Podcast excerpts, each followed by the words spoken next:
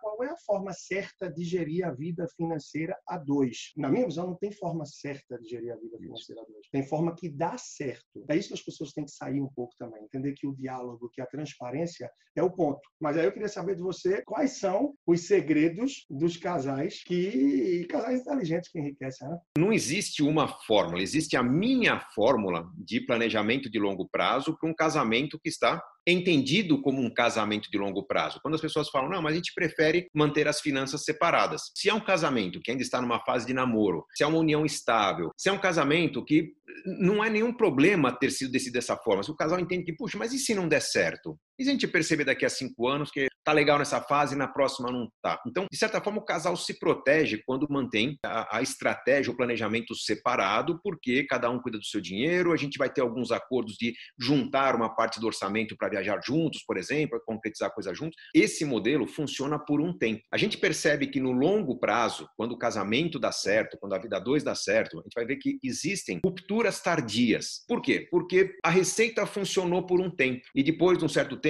as diferenças foram se intensificando e num dado momento, esse casal percebeu que existe um rico e um pobre embaixo do mesmo teto. Um fez poupança, o outro não. Eles foram sócios numa parceria bem sucedida no começo, mas em algum momento eles se esqueceram de constituir o conceito de família. Então, se, se há toda essa união, mas não há união financeira, o que acaba acontecendo é que em algum momento vai acontecer a frustração.